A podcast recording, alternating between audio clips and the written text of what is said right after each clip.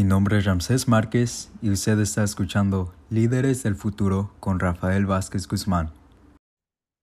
Y muy buenos días, buenas tardes, buenas noches, dependiendo cuando está recibiendo esta información. Mi nombre es Rafael Vázquez Guzmán y este es parte de su programa Líderes del Futuro.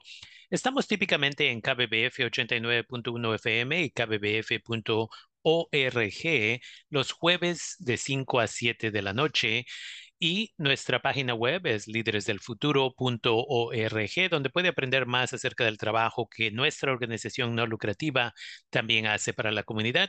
Y diariamente ponemos información para la salud mental en inglés y en español.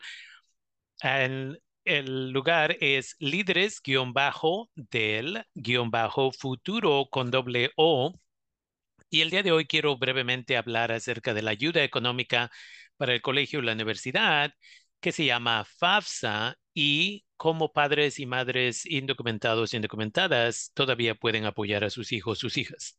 Una de las cosas que acaba de suceder con FAFSA es que cambiaron su sistema. Antes era muy fácil para meter la aplicación de FAFSA para alguien como su servidor que tiene 20 años haciendo este trabajo. Nos tomaba 15 minutos al máximo.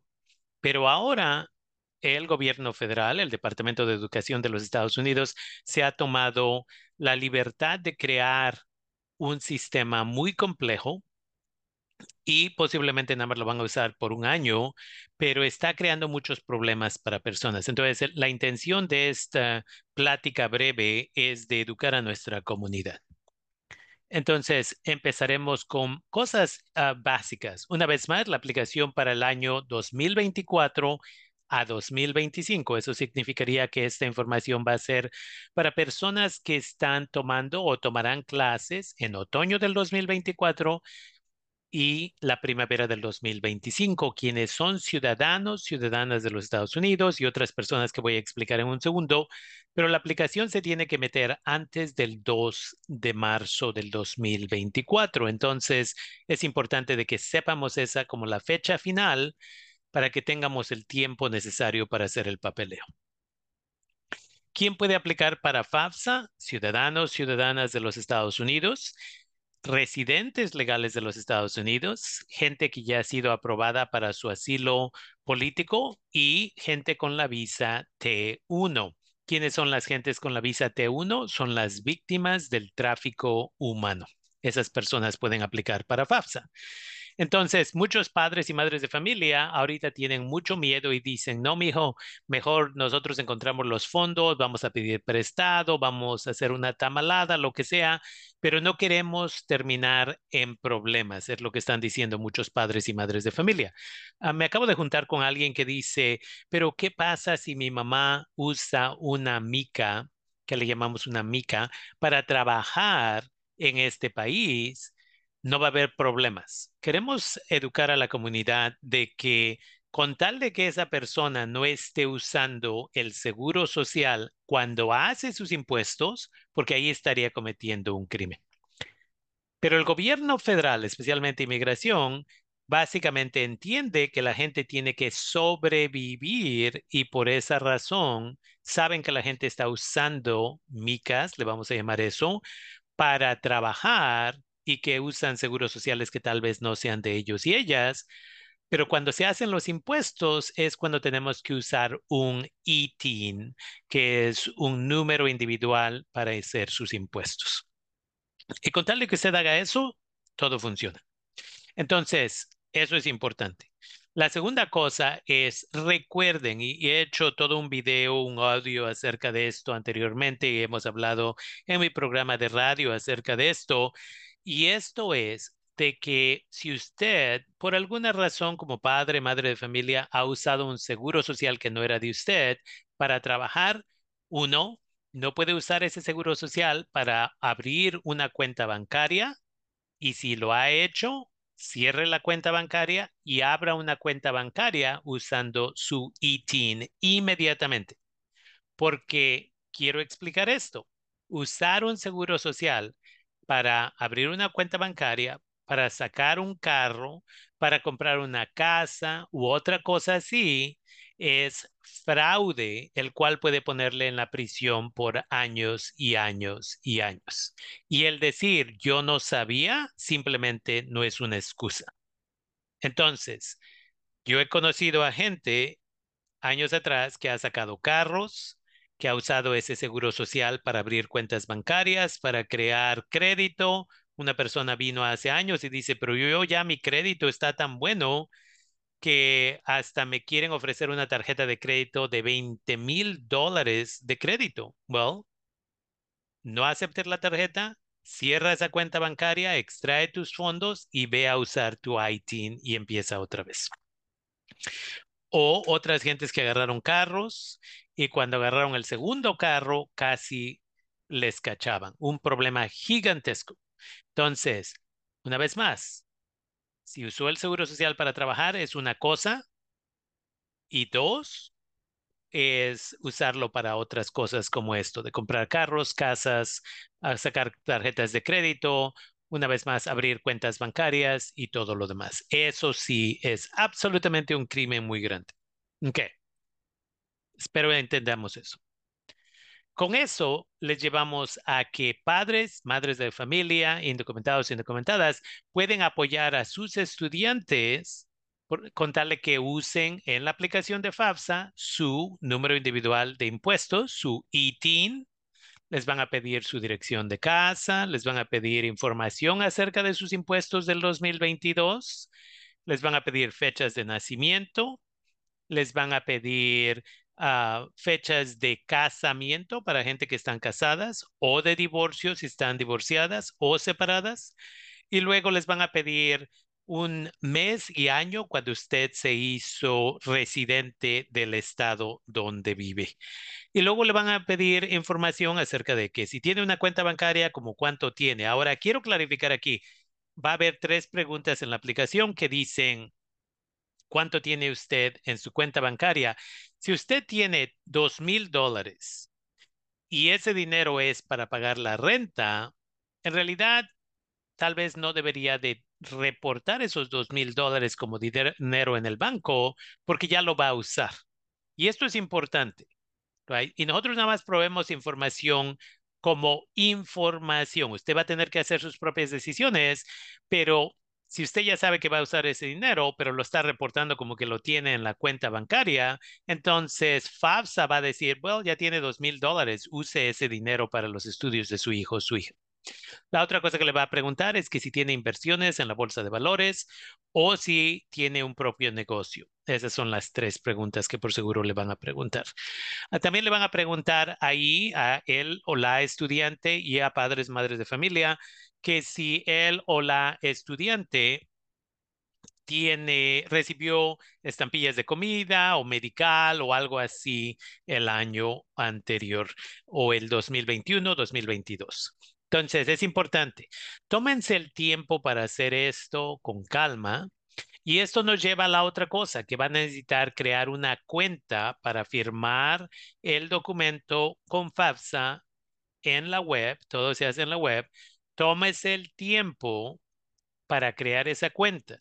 Ahora, muchas personas están, tengan papeles o no tengan papeles, muchas personas están teniendo dificultad en crear estas cuentas y si usted no tiene papeles, va a terminar teniendo que llamar a FAFSA. Y ahí mismo en la website, en la página web le va a decir el número al que tiene que llamar. Y dice, nuestras horas de oficina son de las 8 de la mañana hasta las 10 de la noche, lunes a viernes. Esa es hora del el este. Estamos hablando de Nueva York, Washington, D.C. Entonces, se le recomienda que ya que termine de meter, eh, crear su cuenta, si son indocumentados o indocumentadas, van a, como padres, madres de familia, van a querer que usted llame típicamente, llame entre las 6 de la mañana y las 8 de la mañana, tiempo de California, porque lo que vemos es, si llama usted más tarde, típicamente el sistema se va a automático que dice, estamos ya muy ocupados, ocupadas, llame otro tiempo y le cuelga inmediatamente. Entonces, súper importante de que entendamos esto. Sé que tienen que ir a trabajar, sé que tienen que hacer otras cosas Y asegúrense, es mejor si hacen esa llamada desde casa porque le van a pedir información para verificar quién es usted, para que sí le digan, sí, ok, reconocemos que es usted la persona que nos está llamando. La cosa importante aquí es no tenga miedo, no está cometiendo un crimen. La ley federal dice que su hijo o su hija no tiene que ser castigado o castigada porque usted no tiene papeles. Si tienen papeles ellos, ellas, tienen el derecho a recibir el apoyo si es aplicable. Sabemos que hay algunos de ustedes, algunas de ustedes que también están ganando 110 y 120 mil dólares al año y posiblemente sus hijos, hijas no van a calificar para recibir ese apoyo.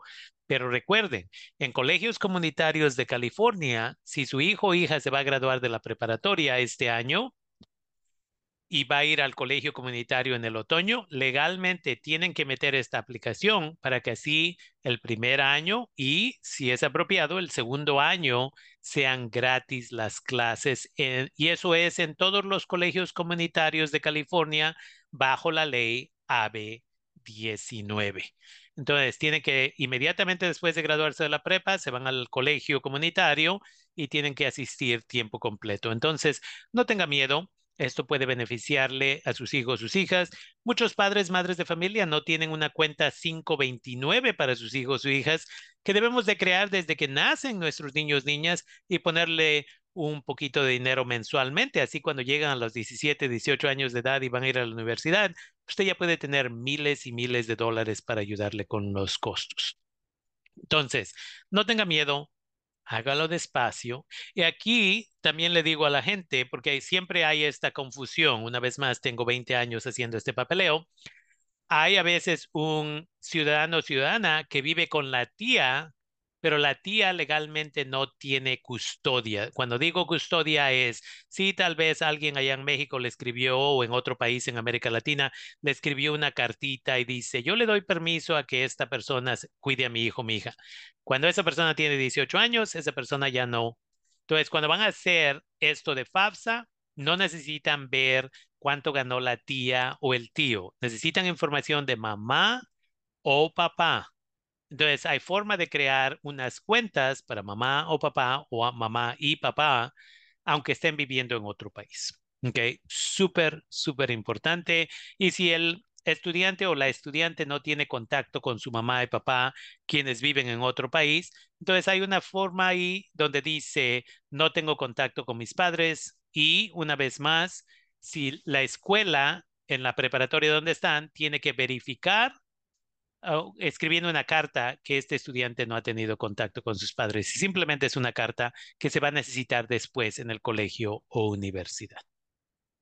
Y recordándole a nuestra comunidad de California específicamente que para gente indocumentada, quien fue a una preparatoria en California por tres años y se graduó de una preparatoria o se va a graduar de una preparatoria en California, el CalDream Act todavía está tomando aplicaciones hasta el 2 de marzo. Entonces, gente indocumentada puede ir al colegio y la universidad al mismo precio que otras personas, simplemente por asistiendo tres años a una preparatoria en California y graduándose califican para algo que se llama AB 540 y ya de ahí, inmediatamente ahorita, pueden aplicar esos estudiantes, esas estudiantes están en su último año de preparatoria para el Cal Dream Act, yendo a la página web Cal Dream Act, C-A-L, Dream, D-R-E-A-M, Act, A-C-T. Entonces, caldreamact.org es donde van y aplican si necesitan apoyo. Todos los colegios comunitarios tienen ese apoyo donde pueden apoyarle. Las universidades lo ofrecen también el apoyo y muchas de las preparatorias tienen apoyo. Entonces, asegúrense de eso y asegúrense de checar nuestro video en el canal de YouTube Líderes del Futuro, Líderes del Futuro, donde tengo un video en inglés y otro en español acerca de cómo se escriben ensayos para becas y qué becas están accesibles para gente con papeles, gente sin papeles. También queremos recordarle brevemente a la comunidad que nuestra organización no lucrativa Líderes del Futuro Avanzando continúa llevando a gente con DACA a visitar a México con la intención de apoyarles con su salud mental y para que aprendan acerca de las culturas mesoamericanas. El programa se llama Sanación y Cultura. En septiembre del 2023 llevamos a 24 gentes con DACA que algunos de ellos y ellas, uno de los beneficios es que algunas personas pueden arreglar papeles, pocas personas pueden arreglar papeles cuando regresan. La mayoría del tiempo es porque ya están casados, casadas con un ciudadano, ciudadano este marzo del 2024. Vamos a llevar 47 personas y ya estamos preparándonos. El 26 de enero a las 7 de la noche vamos a hacer una junta por Zoom para que podamos dar una orientación acerca del programa a gente que quiera ir con nosotros, nosotras, a la Ciudad de México de, e, en julio, la última semana de julio es cuando vamos a estar allá. Para más información, una vez más, pueden ir a nuestra página web, líderesdelfuturo.org. Ahí también tengo mi libro que se llama Logrando tus sueños, una guía para padres migrantes viviendo en los Estados Unidos. Muchos de nosotros, nosotras como padres, madres de la familia que venimos de otro país, todavía tenemos las ideas, los pensamientos, como si viviéramos en nuestros ranchos, comunidades o ciudades en América Latina y estamos en un mundo diferente. Entonces, escribí un libro en español y también está traducido en inglés. Lo pueden obtener en mi página web. Eh, ¿Cómo pueden guiar a que sus hijos, sus hijas sobresalgan? Venimos a este país a sobresalir, no a sobrevivir. Ya estábamos sobreviviendo en nuestros países. Venimos a otro nivel. Y con eso queremos agradecerles y recordarles que estamos en kbbf.org los jueves de 5 de la tarde a 7 de la noche. Gracias por estar con nosotros. Nosotras, su servidor, Rafael Vázquez Guzmán, les agradece.